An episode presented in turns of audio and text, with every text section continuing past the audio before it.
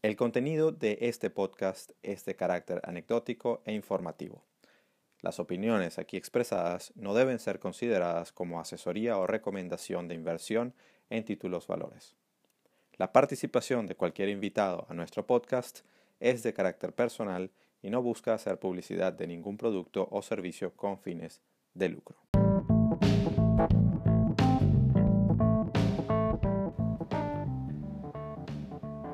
Estás escuchando Trading en Serio, el podcast sobre trading en español que te abrirá la mente al fascinante mundo de los mercados financieros y cómo enfrentarlos desde la perspectiva del trader profesional, con Alberto Cárdenas y Eduardo Gavotti. Don Alberto. Eduardo, mi pana, ¿cómo andas? Todo bien, todo bien. Súper contento de que estamos ya acá eh, continuando con esta segunda temporada después de, ese super episodio que la semana pasada nos regaló eh, Alexander y que hemos visto que ha tenido buena recepción de parte de, la gente que nos sigue, ¿no?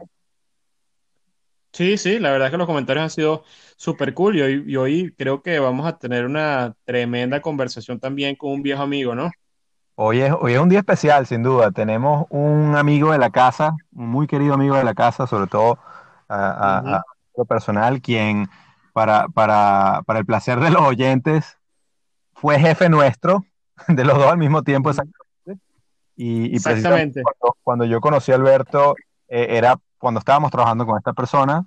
Eh, desde, a partir de ese momento nos hemos hecho grandes amigos. Él es Ernesto Moreno y él es eh, asesor de, inversión y es fundador de Andes Investments. Aparte de eso, eh, fue profesor de, economía empresarial, eh, un gran emprendedor y, con mucha experiencia a nivel bancaria y de los, y de los mercados, de quien esperamos todos nos podamos nutrir bastante y bueno, disfrutar de esta conversación. Bienvenido, Ernesto, a Trading en Serio. Gracias, Eduardo, Alberto. Un placer. Bueno, trasladamos las conversaciones de, de cafés, de oficinas, de vida, a compartirla, pues. Espero que sea grato y una gran experiencia esta. Exactamente. Bueno, de hecho, así es que empezó la cuestión de este podcast. O sea, Alberto y yo, desde totalmente. las conversaciones que teníamos, dijimos, chamo, ¿por qué no grabamos esto? Y pues en, en, en esto estábamos. Bueno, yo recuerdo que eh, en, primer lugar, eh, Alberto pues siempre tenía en, mente pues emprender un proyecto educativo, ¿no? Sí. Y, y, desde hace muchos años, Alberto, yo no sé cuándo fue la primera vez que te escuché esto, probablemente hace siete, ocho años fácilmente. Sí. Y yo creo que definitivamente la construcción de comunidades es, es, es vital, ¿no? En, en, todo mercado con conocimiento eh, que aspira a crecer y que aspira a eh, eh, expandirse, yo creo que es responsabilidad de las personas que, que tienen más conocimiento, pues crear ese sentido de comunidad y compartir lo que están viendo, compartir las visiones, no solo para generar confianza y, y, expandir hacia el resto de los que quieren entrar a ese mercado, pues un poco más de confianza y de, y de experiencia, sino también para los propios actores pues encontrarse, no, no, no, compartir los errores, compartir eh, algunos aciertos, nos hacen vernos en el espejo muchas veces, ¿no? Y, perder ese sentido de, eh, o ganar ese sentido de humildad que necesitamos muchas veces cuando nos equivocamos o no queremos reconocer algo. Absolutamente. Y fíjate que, bueno, aprovechando yo para los, para los escuchas y la gente que está compartiendo, yo tengo, yo creo, Ernesto, eh, no sé, la última vez que nosotros conversamos, somos muy buenos amigos, fuiste mi jefe, pero teníamos un tiempito que no hablábamos. O sea, es decir, la primera conversación que estamos teniendo es acá en el podcast directo. Sí. Entonces, este eh, bueno, tienes que empezar haciendo un update de cómo están las cosas, de en, qué andas, ¿no? Este, bueno, wow. Eh, no sé el cuento a mí y a la audiencia. Coincidimos haciendo ejercicio en algún lado, en algún sitio agradable de, Caracas. Eh, y, bueno, conversábamos un poco de temas, algo entre temas de Venezuela y, evidentemente temas de mercado. Fíjate, bueno, un poco este, este, este tren de vida profesional, pues nos ha llevado a hacer muchas cosas, ¿no? Mi formación eh, vino muy desde el lado macro, eh, como ambos saben, pero un poco para, para, para compartirlo con, con, la audiencia de ustedes. Sí, eh, bueno, para que te conozcan desde inicio. Sí, sí la, la, la, visión macro, yo, bueno, eh, arranco, yo soy economista de, de y, y, mi formación fue pues viendo mercados, ¿no? y, y, y en algún momento me traslado a 1997 eh, donde, bueno, trabajaba en, una institución financiera eh, importante en Venezuela, este, como analista económico. Y en aquel momento se estaba generando el, la reforma de la seguridad social y el sistema de pensiones. Al mismo tiempo se creaba un fondo eh, que fue el FEN, a imagen y semejanza, con algunos bemoles y sostenidos, del fondo noruego. Entonces, en ese momento, diciembre del 97... Ernesto, un poquito, el FEM viene siendo el Fondo de Estabilización. El Fondo de Estabilización Macroeconómica, sí. Y trabajaba eh, con, o hacía parte en este grupo financiero con el que estaba, eh, en el eh, equipo de pensiones, pues, o sea, pues, estaba prestado ese equipo, y estábamos explicándole a toda la fuerza de venta de, ese, de esa gran institución bueno, mira, viene, una, viene esta reforma que ya está aprobada y esto va a permitir que la gente pueda construir su cuenta individual de inversión para su retiro, o sea, su plan de retiro individual y la gente, hay que competir por eso, porque la reforma tenía un esquema mixto. Ese esquema mixto le permitía a la gente decidir dónde iba a poner sus fondos. Y eso fue, era un, digamos, un punto, una Y, una bifurcación importante para hacer crecer el mercado financiero el mercado de capitales. Y supongo que para ti a título personal también te, te, marcó y te dio como una orientación como que espera un momento, que hay algo en lo que quizá tu, interés se fue moviendo, ¿no? Yo me fui a estudiar en la Universidad de Nueva York, eh, hice pues un, un, programa, un programa mixto y bueno, evidentemente estás en Nueva York, este, tuve una eh, pequeña pasantía por Bloomberg y bueno, eso ya te inserta en el mercado, en el mercado financiero, pero déjame, para tomar esa experiencia de finales del siglo XX, ahí, ahí ocurrieron cosas importantes. Había un proceso de privatizaciones que generó que se, se hiciera una oferta pública de acciones de CanTV. Y a la vez, y eso hasta podías hacerlo financiado. Y, y, para ese entonces yo tendría 20 años, y esa es mi primera experiencia realmente de mercado de capitales, donde yo abro en la institución donde trabajaba este, mi cuenta de inversión, compro de manera financiada mis acciones de CanTV y entiendo y las vendo posteriormente, en, digamos, en el corto plazo, y ahí genero mi primer 100% de ganancia. Esa experiencia, pues bueno, evidentemente me, me, marca. Eh, ya hay, eh, eh, mi, mi, especialidad era, o mi formación era mm, analizar mercados financieros hago mi posgrado en, en, la Universidad de Nueva York, eh, regreso a Venezuela, porque trabajo en la parte macroeconómica, este, para una oficina de un organismo multilateral, este, y, de nuevo pues me especializo en seguir este, viendo eh, análisis macro, etcétera, análisis de deuda. Ya mis experiencias siguientes, que bueno, la conoce Alberto y Eduardo, pues son, eh, digamos, generando estrategia o como cabeza de estrategia en, en, instituciones financieras. Eh, está nuestro trabajo, yo no sé si ustedes mencionan las instituciones, pero este, trabajamos en el mercado, mercado de capitales.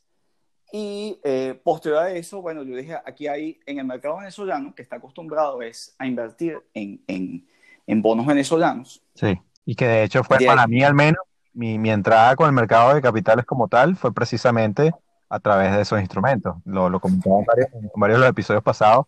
Y, y bueno, eh, eh, desde tu oficina, donde estábamos allí, en ese momento eh, nos habían mudado de, edificio y estábamos todos metidos en la misma oficina de Ernesto. Habíamos tres, cuatro sillas y bueno, juntos pero no revueltos, ¿no? y mucho trabajo. Así es. Sí, entonces al final el, mercado venezolano, y, y, ahí ya para hacer la transición a esta, a, esta, nueva, a esta nueva parte en, en, asesoría de inversión y el manejo de carteras, el mercado venezolano estaba muy acostumbrado, en esa, o sea, se masificó, tuvo ese momento de masificación por, por la emisión de bonos de venezolanos, y eh, esa fue su puerta de salida o, su puerta de entrada al mercado en divisas para muchos. Esa gente necesitaba asesoría de inversión porque eh, habían pocos, pocos agentes de, como asesores de inversión. De hecho, Alberto, tú eras asesor de inversión para el año ya 2006, uno probablemente el más joven, este, lo cual pues destaco que, eh, eh, o sea, es una, es una rareza, pero ya tu, tu nivel de convicción en aquel, en aquel momento, en lo que querías hacer, en lo que estabas haciendo, era, era determinante. Pues, habían pocos asesores de inversión regulados en Venezuela y regulados en Estados Unidos aún mucho menos. Alberto era uno de ellos en 2006. Eh, yo no lo era para entonces, en el, bueno, me acabo venezolano no, no, no, lo fui, sino en el americano. Eh, y había la necesidad de generar la, asesoría, hacer la transición de esas personas que estaban en esos bonos venezolanos a diversificar.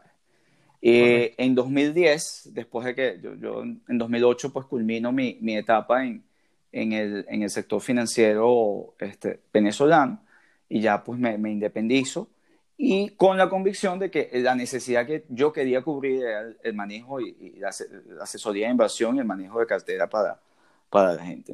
desde 2010 pues abro mi, mi proyecto, desde entonces lo, lo he mantenido, que, eh, que, es Andes Investment, que es un, una, una, empresa de asesoría de inversión este, eh, regulada en Estados Unidos. Y bueno, desde entonces pues uno, uno ha ido acumulando este, clientes que van unos en esa transición eh, de, de, esos bonos venezolanos y la necesidad de diversificar, y otros, bueno, simplemente pues el, el, manejo del patrimonio familiar y, y, la diversificación natural de sus activos. En este tiempo eh, hemos estado buscando emprender en, en, en fintech.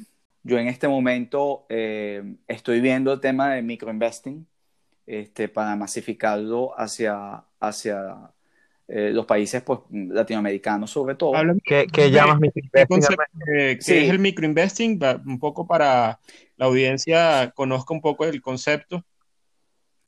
Sí, eh, el microinvesting es permitir a la gente con pequeños, muy pequeños fondos, desde eh, una unidad a dos unidades monetarias, depende de la política, o sea, un dólar, dos dólares, dependiendo del país donde están, tener acceso a participar en una cuenta de inversión. Eh, y es una cuenta de inversión que un custodio, o sea, una casa de bolsa, este, te está asignando este, mm, mm, directa o indirectamente esa, esa porción de tu dinero que estás ahorrando. Eso, esto, e, e, esto es una transformación muy importante porque es decirle a, muy pequeños ahorristas que de paso en un contexto como este, que ya, ya, lo vamos a mencionar, de tasas de interés este, cero, eh, y, eh, permitirle a, la gente el acceso a ser accionistas de la economía.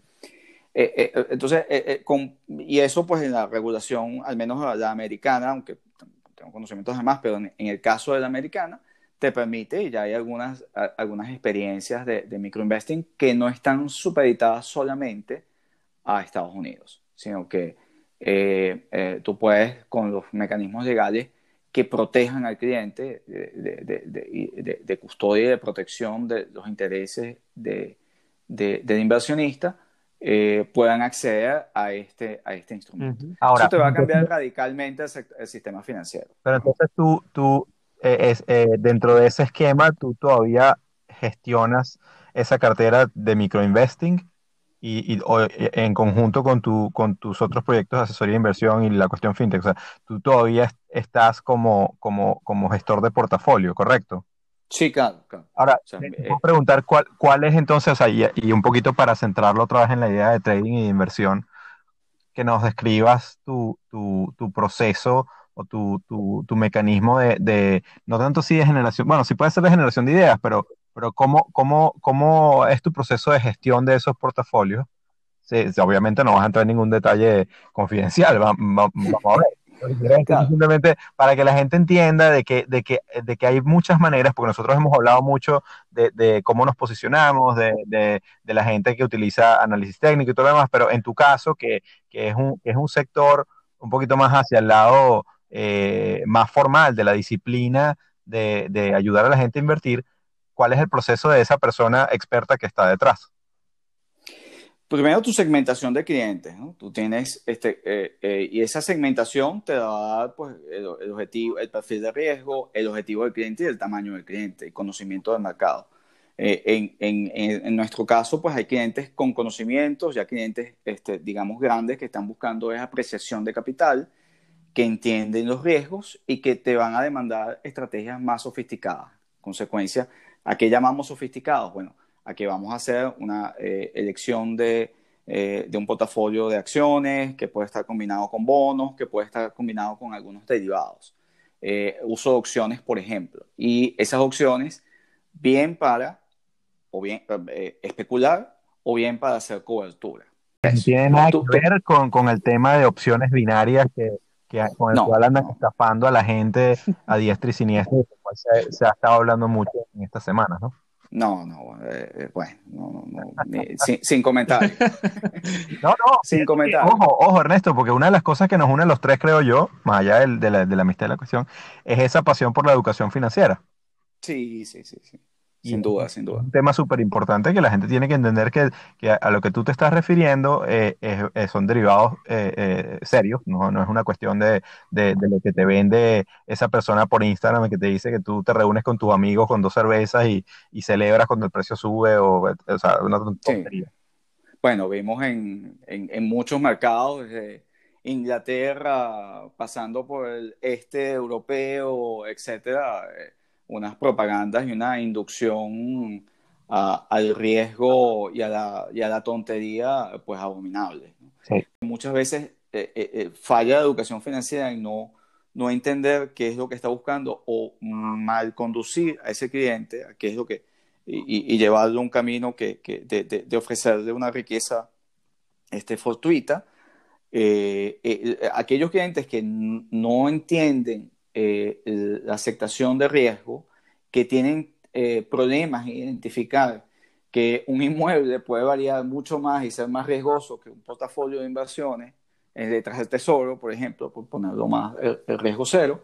Este, muchos de esos clientes lo que están buscando es, mira, yo quiero es un plan de retiro o una cuenta que me produzca un mejor rendimiento, alternativo de mejor etc. Y bueno, eso este, tienen eh, eh, tienen el, menú para ellos. Eh, en nuestro caso, nosotros estamos usando mucho ETFs, sobre todo para clientes más pequeños, que nos permitan diversificación, liquidez en, ETFs e líquidos. Los ETFs son, bueno, los Exchange Trade Funds, que son cestas que se mueven con acciones. Pues, ustedes lo han comentado en otro. Exacto. Entonces, nosotros tenemos esas dos, en nuestro caso, pues usamos esas dos estrategias este, manejamos ETF, este, mira, tranquilos, esto lo rebalanceamos periódicamente, tenemos una visión de mercado y un poco, bueno, cuáles son nuestros, nuestros procesos de, de, de, inversión, pues una vez que eh, entendemos necesidad del cliente, este, eh, establecemos cuál es el menú de inversión para ese cliente, en función de nuestra visión de mercado, pues eh, entramos y, comenzamos a tomar posiciones. Te, te, te atajo ahí, Ernesto, y aprovechándote porque Sé que eres un, estudioso con un enfoque macro, o sea, eres un estratega que observa eh, variables macroeconómicas y por supuesto te quiero preguntar cómo estás viendo el panorama ahora mismo eh, a nivel global. ¿Qué, estás viendo eh, de riesgo interesante? No sé, ¿qué me pudieras comentar de lo que estás viendo de la situación actual? Mira, tú tienes dos cosas en, el menú, ¿no? Eh, eh, si bien es cierto, y, por ahí compartimos cierto material hablando del helicóptero de dinero, eh, que es sencillamente los grandes bancos centrales que lanzaron una gran cantidad de, fondos de inyección de manera apropiada. Yo, desde el punto de vista de políticas públicas, no es cuestionable, porque es una diferencia importante con el 2008. Entonces hay una realidad, pues, o sea, tú lanzaste, seis, estás expandiendo el balance de los bancos centrales, esto es inyección de dinero del Banco Central, es como un préstamo, eh, entre comillas, a la economía de fondos, y eso es introducir ese dinero que va a algún sitio. Eh, y eso, en el caso de Estados Unidos, estamos hablando de casi 20% del total de la economía que están este, este, progresivamente inyectando. Entonces, eso tiene un efecto. Y e, ese efecto, básicamente, eh, si, si, tienes una persona en una empresa este, que, no está, que está paralizada y que pues, de repente recibe un cheque de 200 mil dólares, bueno, agarró el cheque, lo cambió y compró acciones. O sea, y, eso es lo que hemos visto en, los últimos, en, las últimas semanas. Pero tienes por el otro lado que eh, independientemente de la administración de la, de la, pandemia, de la situación que nos trajo hasta acá, de que en tanto tiempo reabramos la economía o no, hay un cambio estructural. Ese cambio estructural viene dado porque solo en Estados Unidos vas a tener 30 millones. Ya estás marcando cerca de los 30 millones de desempleados. Eh, si eso es en Estados Unidos, imagínense en el resto del mundo. Eso es en Estados Unidos donde tú estás recibiendo, las empresas están recibiendo fondos, están recibiendo ayudas, Correcto. Este, y tienes, digamos, un punto muy importante, sí, el que estás hablando, porque la gente se enfoca muchísimo, obviamente, en el mercado americano, siendo el mercado, obviamente, más importante del planeta, pero dejamos de, echar la mirada a lo que puede estar ocurriendo en Europa y ni hablar de Latinoamérica, ¿no? De hecho, ayer conversaba con uno una cosa muy interesante, un amigo que me, que, que me hizo una, una, una, cordial entrevista eh, para, para, su programa, lo saludo, de hecho, eh, se llama de Leo Pérez Show, para, para, que, lo, para que lo busquen. Y bueno, un poquito, eh, ¿cómo se llama? Avergonzado de mi parte porque tengo nueve años viviendo en Inglaterra y mi inglés está para el culo, ¿verdad? todavía que no, todavía no, no, no, no es exactamente con un inglés muy fluido, pero no importa. El punto que él me dice es que él vive en Rusia, él vive en Moscú, y un país del tamaño de Rusia tiene, el, tamaño de su economía es comparable solamente a, digamos, el estado de Nueva York. Entonces, él, él lo que me decía es que ante esa situación de, desempleo, eh, el gobierno ruso no va a actuar, no tiene la capacidad de actuar como la tiene el, gobierno y el sistema monetario de los Estados Unidos.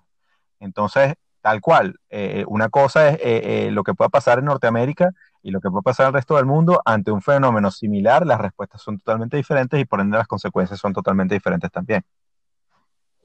Y tú tienes, tienes que entender que hay un efecto contagio también. O sea que eh, al, tú tener el resto de las economías, aparte de Estados Unidos, pues mucho más afectadas o con menos recursos, menos herramientas para poder surfear la crisis, eso tiene un efecto contagio.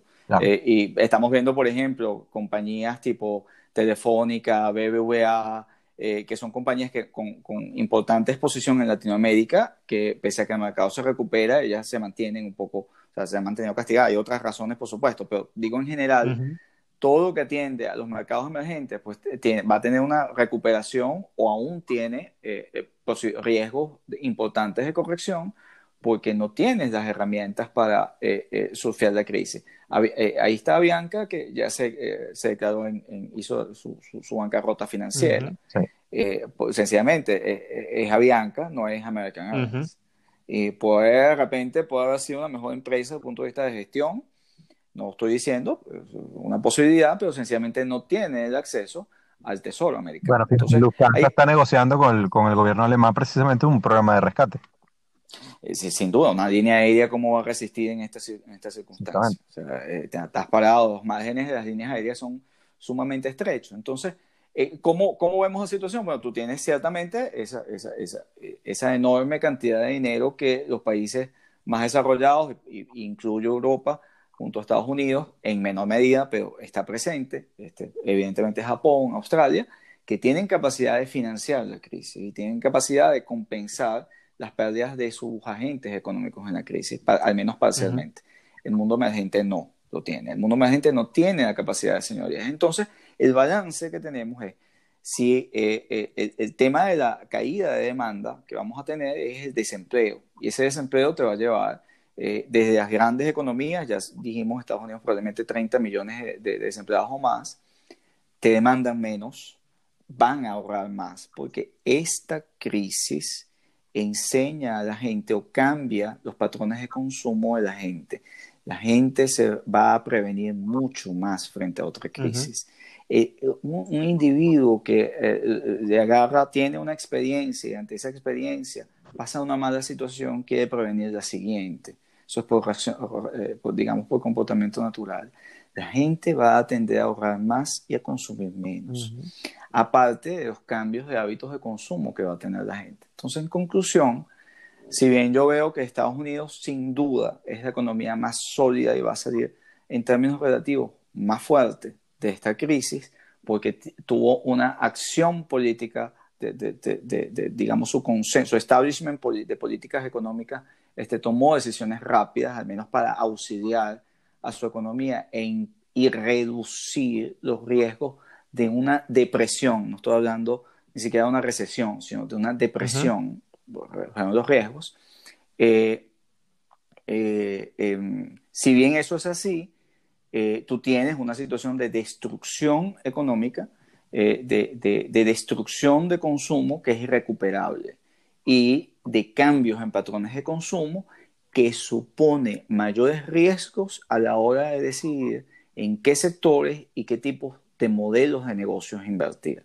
Entonces, la recomendación, eh, eh, o sea, desde el punto de vista de visión de mercado en este punto es, mira, el mercado difícilmente te puede llegar a los niveles que teníamos antes de la crisis, los cuales iban muy bien, eh, con seguramente, evidentemente todos nos leemos con nuestras diferencias de enfoque de, de, de, los fundamentos y de la solidez económica que teníamos entonces, pero eh, en este momento no tenemos las condiciones para llegar allá porque hemos destruido un pedazo de la economía, se destruyó, pero hay herramientas que permiten a unos desempeñarse mejor que otros. Estados Unidos se va a desempeñar muchísimo mejor, pero no implica que no reciba los efectos, uno, de la destrucción de empleo y de la pérdida de eh, eh, ingreso personal y de consumo en su economía, y dos, del efecto del resto del mundo que va a afectar los rendimientos,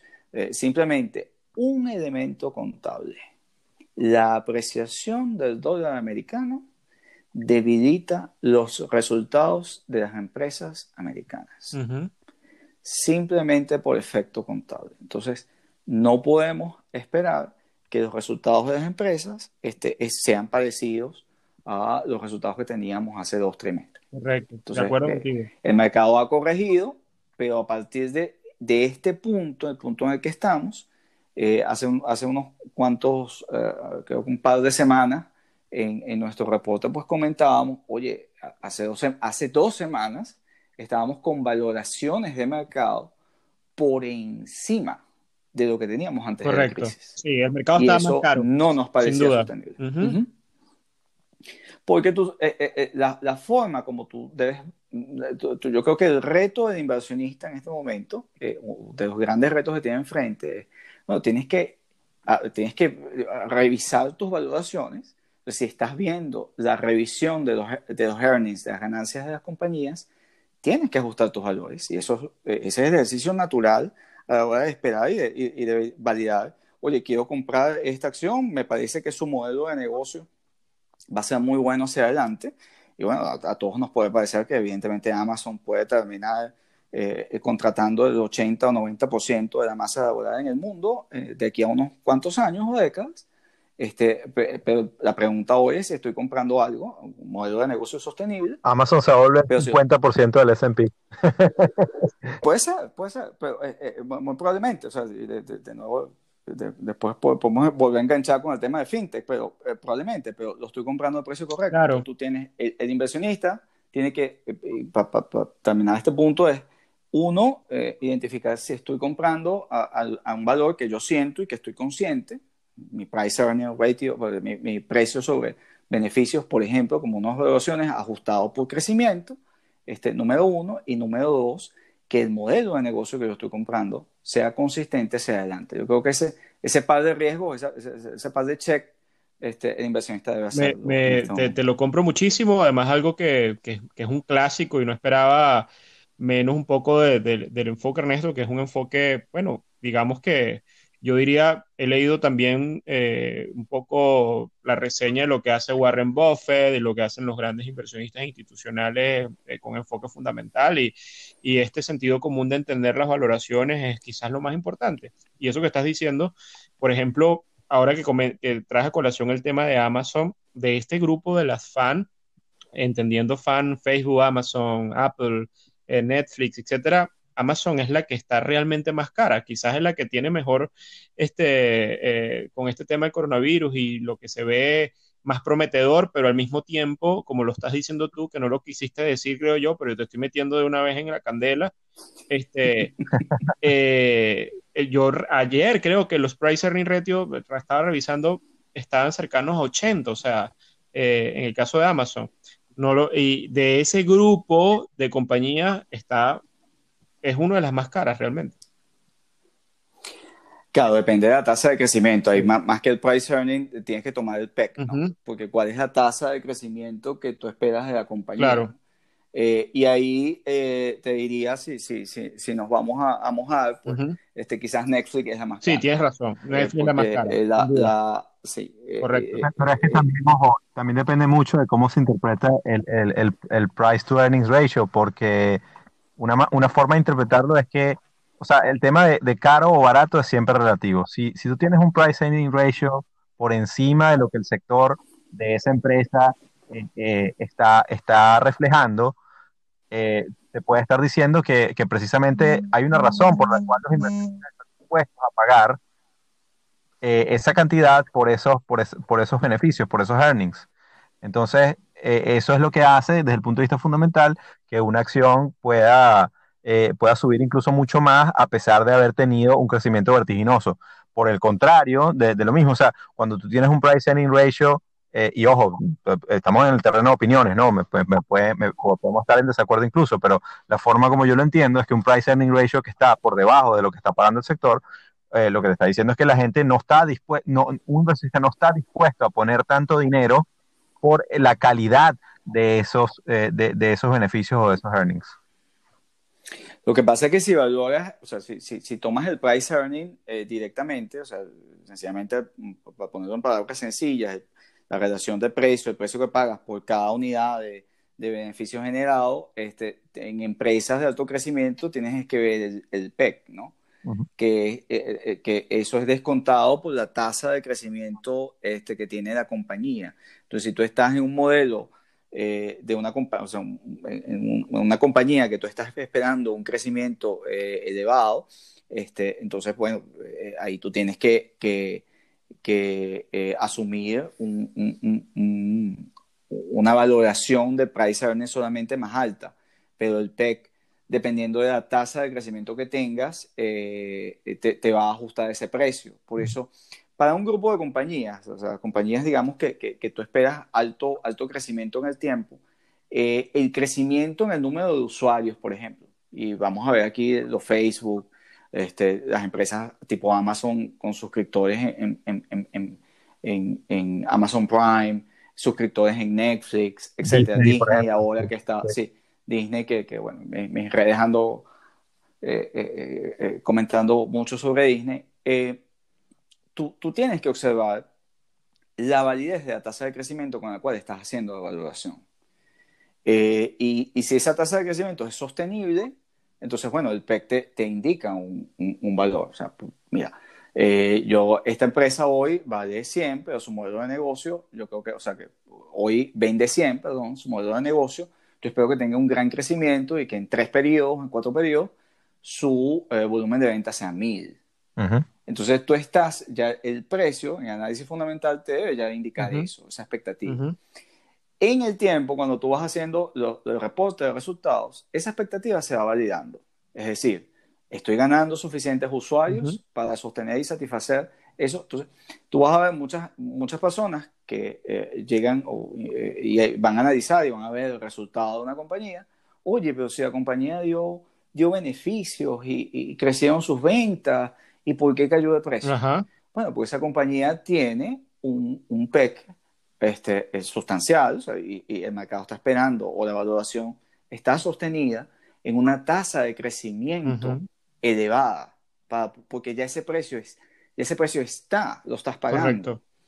Y si no se valida eso, ahí es donde tú ves, oye, Twitter cayó porque es que el número de usuarios activos cayó, o Facebook cayó porque su número de usuarios activos no creció a la tasa esperada, aunque generó resultados, aunque generó porque la tasa, esa tasa de crecimiento ya está. Esto que acabas eh, de, mencionar me parece súper valioso para que muchas personas entiendan exactamente ese punto, que muchos han en las redes uno lo escucha preguntándose, bueno, pero ¿por qué eh, hay ese gap negativo si la compañía dio beneficios?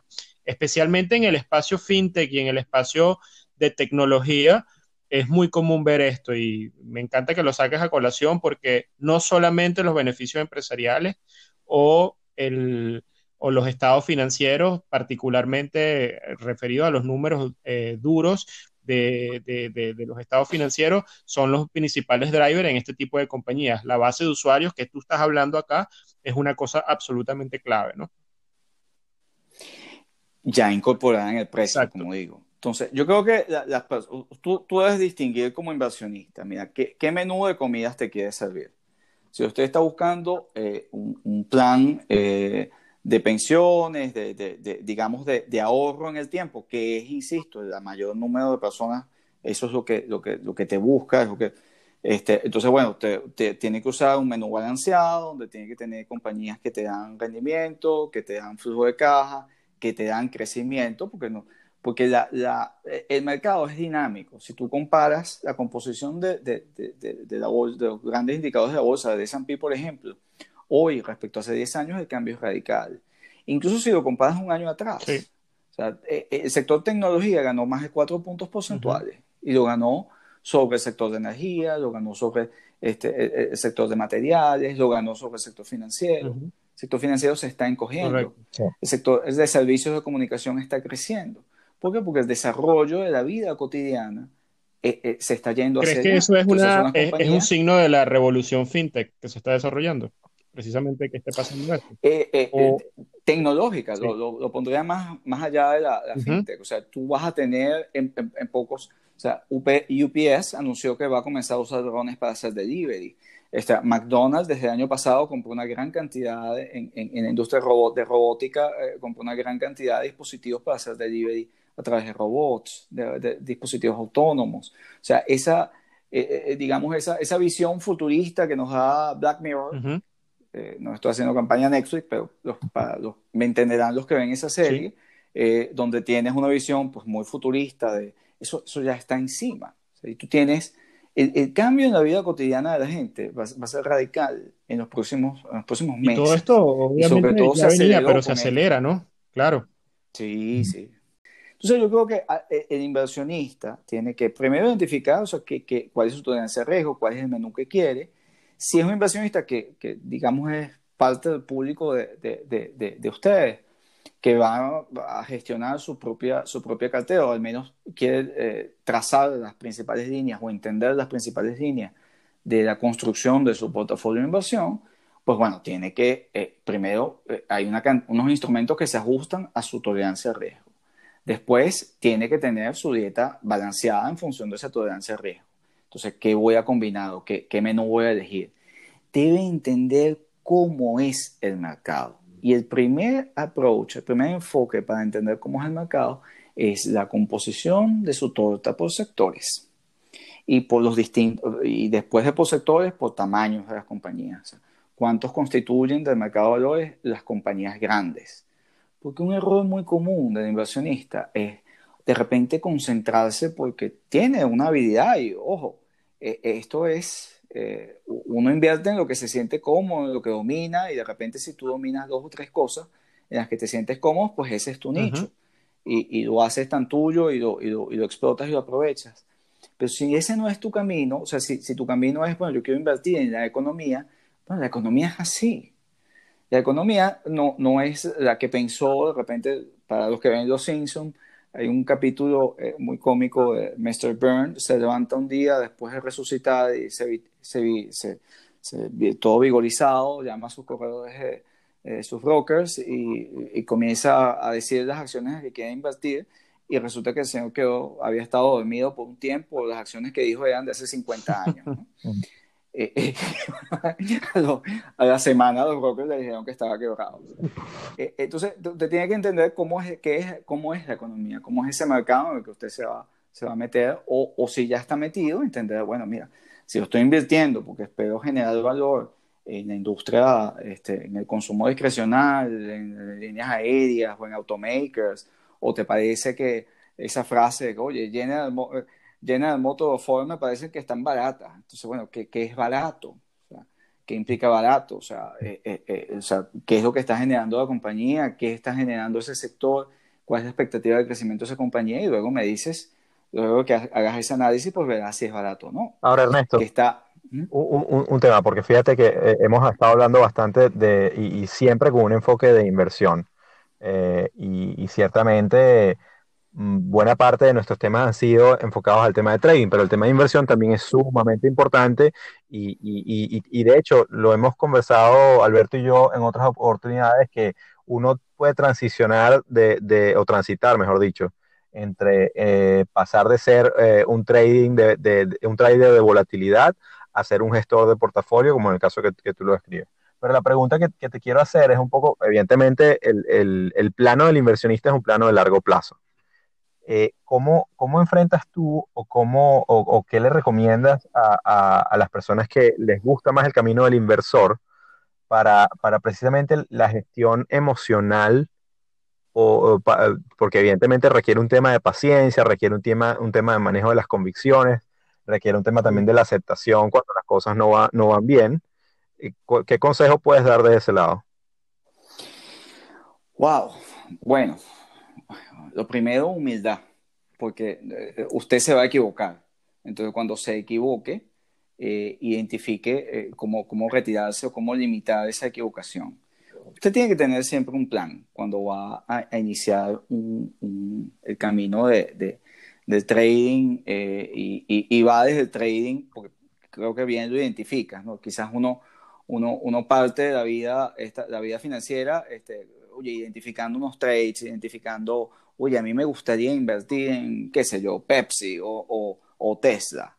Entonces, yo lo primero que usted debe hacer en esa transición es hacer un plan. Entonces, en ese plan, usted debe decir, bueno, ¿qué usted espera de ese trade? De esa, entonces, mira, yo me espero ganar tanto por ciento, ajá, ¿y cuál es el, indicador fundamental que, que, que diera o que, o, que le indica que, ese, que, que, lleva o que conduce esa idea de trade? Ah, bueno, mira, es que yo creo que está barata, porque este, ha caído 30% y me parece que esa es una oportunidad de compra. Exacto. Estoy, estoy aquí especulando, ¿no? estoy, diciendo que la gente, pero lo primero que le estoy diciendo, usted tiene que hacer un plan, o sea, tiene que tener qué, qué fundamenta usted esa idea. O bueno, mira, es que el señor está inventando eh, eh, los viajes aeroespaciales y eso me parece que desde el punto de vista fundamental es lo, es lo mejor. Luego, ¿cuál es su indicador técnico? Porque aunque hemos hablado y, y, enfoque, eh, cuando uno enseña finanzas, este, tú enseñas, por supuesto, el análisis fundamental, pero enseñas el técnico también. Porque son, son, son monitores, son semáforos de entradas o salidas o, son indicadores que son importantes. ¿no? Entonces, ¿qué indicador técnico este, estás tú usando? ¿no? que normalmente es una de las cosas que tú, que tú, que tú funcionas. ¿Cuál es tu disparador de salida? O sea, este, ¿qué, qué, qué, es lo que te lleva a, a, cambiar? ¿Cuál es la razón que te lleva a desviarte de tu, de tu, de tu estrategia? ¿Qué puede cambiar tu estrategia? O sea, que, ¿cuál es el elemento en el cual tú, tú, tú puedes salir? Muy importante. ¿En qué punto, en qué punto tú realizas la ganancia? ¿Cuál es tu expectativa? ¿Cuál es tu objetivo? Y una vez que lo alcanzas, pues entonces, ¿qué haces? O sea, tomas, te sientes satisfecho, con el ingreso generado, con la pérdida generada, o sea, cuál es tu, actitud frente a eso. Si estás haciendo un trade, porque es lo, es lo eh, digamos, es lo, lo, lo, lo táctico ¿no? que, que, estás haciendo. Entonces, el, número uno, necesitas eso, hacer, hacer, tu, hacer tu plan. Una vez que haces tu plan y has puesto tu, tu, tu, y lo escribes, yo creo que el, el, consejo al final, ya digamos, dicho estos pasos, escríbalo y obsérvalo. Evalúa tu trade en función de lo que escribiste, en función del plan que te estableciste. Porque normalmente te equivocas o, te sientes mal o vienen esos efectos emocionales de la revancha, de esto no puede ser, este, es, que, es que yo eh, me peleé por esto y, y, vuelves a repetir y lo haces con una carga emocional porque no hiciste un plan previo y no escribiste ni tus objetivos ni qué es lo que te llevó eh, a, tomar esa decisión, etc. Yo creo que es eso. O sea, lo, fundamental es hacer, tu, es, hacer tu plan. Buenísimo. Muy importante, la verdad que, eh, eh, y es algo que, que, muchas veces no hacemos, o a veces, o a veces simplemente nos guiamos por, por la corazonada y estamos en un trade y no sabemos ni por qué estamos en ese trade. Y, y, luego entonces cuando vienes a revisar precisamente esas razones, te das cuenta como que, pero, pero ¿y por qué hice esto? Sí. Y entonces después a si, bueno, vamos a ver si lo dejo para ver si, para, ver si, bueno, si, si fue un, golpe de suerte me ayuda a devolverme a la, al estado inicial y ahí es cuando empieza, empiezan los, mayores problemas. A mí, a mí tú, tú tienes que... Perdón, perdón Ernesto, que te interrumpí. Ibas a decir algo. No, adelante. No, que eh, aliado a esa idea, una de las cosas que a mí más me puede perturbar o que más daño emocional me hace cuando las cosas no van, no van bien y con muchísima frecuencia las cosas no van bien, digamos en el sentido de los resultados esperados, porque uno se equivoca, como bien lo dijiste, pero lo que más daño me hace es no entender qué pasa. Y, para, y si estás en el limbo, este, en mi caso particular, estar en el limbo es horrible desde el punto de vista de, la, de lo que uno está haciendo. Entonces, la, la, una, la manera de curarte frente a eso es como lo estás diciendo, es teniendo un plan escrito. Entonces, inmediatamente oh. hay que irse al plan y racionalizar lo que ocurrió. Ahí, en mi caso, vuelve la paz. Y tú lo escribes, escribes de, nuevo, estableciendo por qué tú estás entrando en ese plan, cuáles son tus causas de salida, las cosas que mencioné, pero tienes que analizar también tus mercados, o sea, qué, qué cosas, en este caso, bueno, yo, corro un análisis, en general mi, mi, mi análisis este, eh, eh, eh, macro, y puedes hacer top, top down o, o bottom up, dependiendo de tu, de tu de, de, tu, de tu metodología, pero tienes que filtrar las oportunidades también. Eh, y, y, eso, de nuevo, eso es, eso es entrenamiento. Eh, yo, yo, empecé a usar este, mucho los filtros y no sé si en algún momento compartimos una discusión de estas en el pasado, Alberto, este, pero va a ser un pasado lejano, pero eh, que, que, que, bueno, estableces unos filtros este, para identificar tus oportunidades.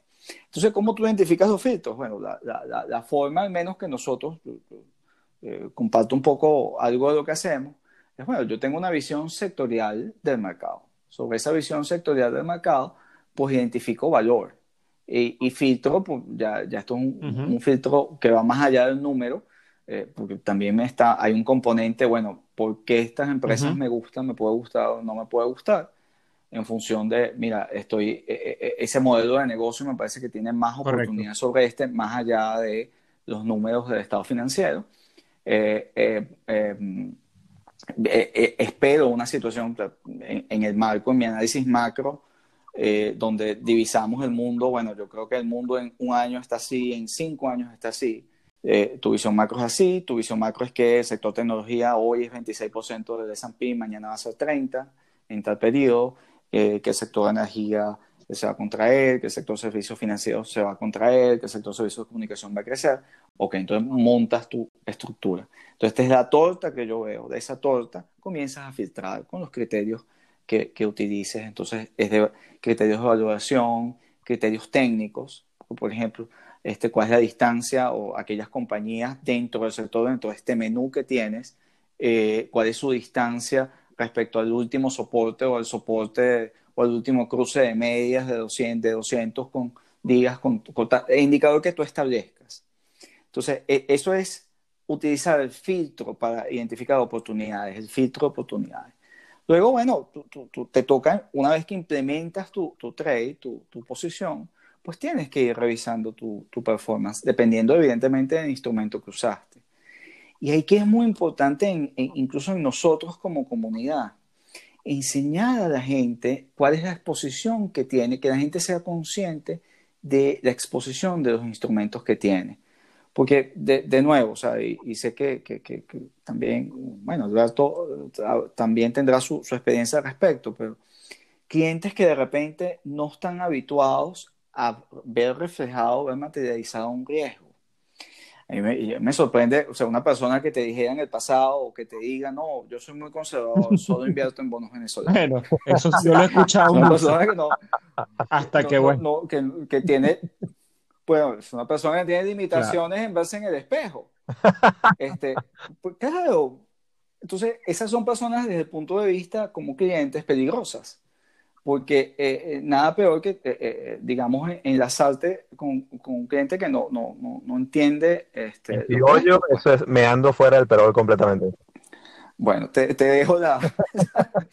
Pero, o sea, comprender con... Tranquilo, no nos van a cerrar el podcast, no te preocupes. que, la, como, que la comunidad entienda eh, el, riesgo que involucra eh, invertir en determinados este, eh, instrumentos, o sea, qué es un CFD, qué es una opción, qué es una acción, qué es un bono, qué es un ETF, cuál es su volatilidad. Y por último, no dejen de preguntar y no deje de preguntarse, usted que nos escucha, bueno, ¿cuál es la diferencia entre, entre invertir en el mercado de valores y invertir en su casa, en su inmueble? ¿Es que acaso el inmueble no cambia de precio, no fluctúa. Es un activo. El inmueble tiene ese riesgo. Así es. Ah, pues usted lo toca, bueno, está bien, pero ¿cuál es el valor de cambio de ese inmueble? Entonces, muchas veces eh, eh, esa es parte de la comprensión de, bueno, cuál es eh, este instrumento en el que me estoy metiendo, tiene esta, este nivel de volatilidad. Entonces, eso es fundamental entenderlo para fijar tu estrategia y, poder revisar tu desempeño. Buenísimo. Excelente. Que, que, que, Excelente, muy, bueno, Ernesto. Eh, a ver, bueno, yo, estoy sumamente agradecido, aparte porque, porque Ernesto es una persona, eh, nuevamente, como, como hemos dicho, que, estimamos eh, muchísimo y que, tiene una, una, visión muy clara de las cosas y, una forma de estructurarlo bastante, bastante metódica, ¿no? es impresionante y, sobre todo para nuestra audiencia que, por ejemplo, en, en el pasado hemos hablado de análisis técnico, en este, en este episodio en particular, Ernesto nos ha dado una, clase maestra de, análisis fundamental, que todas, que todas son, todas, todas las piezas son importantes y al final del día a cada quien le funcionará uno mejor que otro, depende mucho de, tu personalidad, pero Ernesto, yo te agradezco mucho tu, tiempo. Eh, si, si, la gente te quiere seguir o si quieren eh, conocer un poco más de lo que haces, ¿por dónde te encuentran? Eh, mira, nuestro compromiso por, contribuir a la comunidad, eh, nosotros, el, Twitter y las redes sociales de Andes Investments, eh, es que nuestra compañía de asesoría de inversión, pues Andes Invest es el, el, Twitter de, la, de, la, compañía. Este, también está como Andes Investment en, en Instagram, etcétera, que son redes que recientemente estamos tomando. Y mi Twitter personal es Ernest Moren, o sea, Ernesto Moreno, pero sin las dos O finales, este, donde, bueno, con gusto eh, compartimos visión y, ayudamos a la comunidad. Excelente, yo te agradezco, Ernesto. Oye, la verdad que ha sido un gusto escucharte, tener esta conversación. Teníamos ya, yo creo que más de dos años que no hablábamos, un año y pico, no lo no sé, eh, no lo recuerdo, pero buenísimo que podamos haber hecho esta, este encuentro, además público porque lo estamos compartiendo con nuestra audiencia. Siempre es un gusto escucharte, aprender de ti, Ernesto. Y bueno, nuevamente este, reforzar las palabras que dijo Eduardo. Encantadísimo de que hayas sido nuestro segundo invitado en esta segunda temporada del podcast.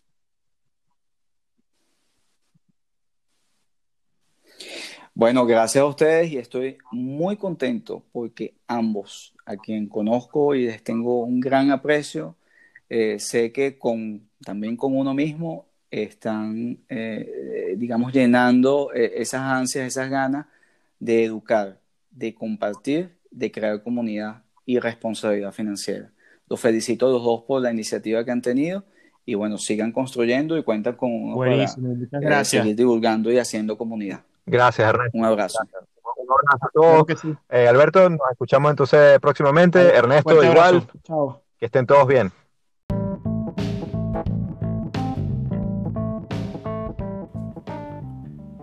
Esto ha sido otro episodio de Trading en Serio con Alberto Cárdenas y Eduardo Gavotti. Síguenos en Twitter, arroba